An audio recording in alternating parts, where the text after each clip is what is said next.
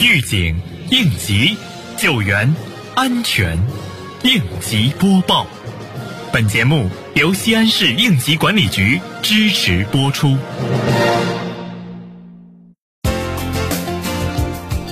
为有效预防和遏制森林火灾发生，保障人民生命财产和生态资源安全，按照市应急管理局统一安排，日前，周至县应急管理局联合陕西驻防的新疆阿勒泰森林消防支队开展森林防火居民联防活动。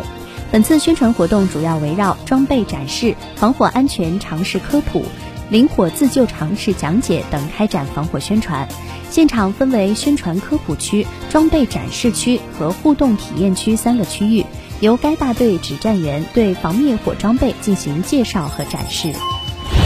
近日，空港新城管委会副巡视员带队对汉华物流企业园区延长壳牌空港新城正平加油站进行了检查。检查过程中，空港新城听取了各单位安全生产工作情况汇报，详细了解了各单位企业主体责任落实情况。安全生产隐患排查治理情况，并指出各单位要进一步提高安全生产意识，做好安全防范，开展隐患自查自纠工作，坚决杜绝各类事故隐患，做好值班工作，确保安全生产工作有序进行。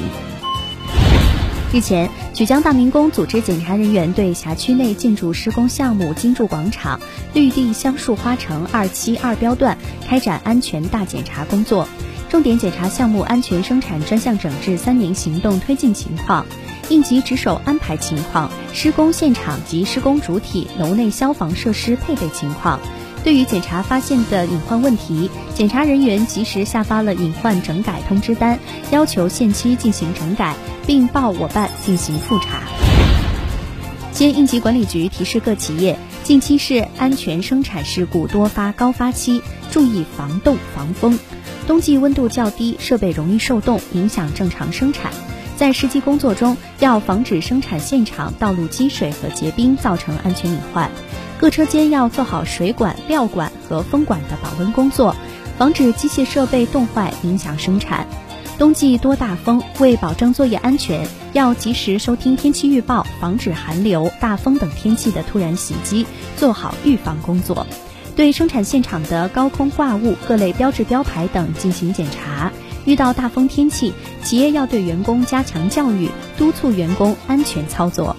感谢收听本次应急播报，我是小陈。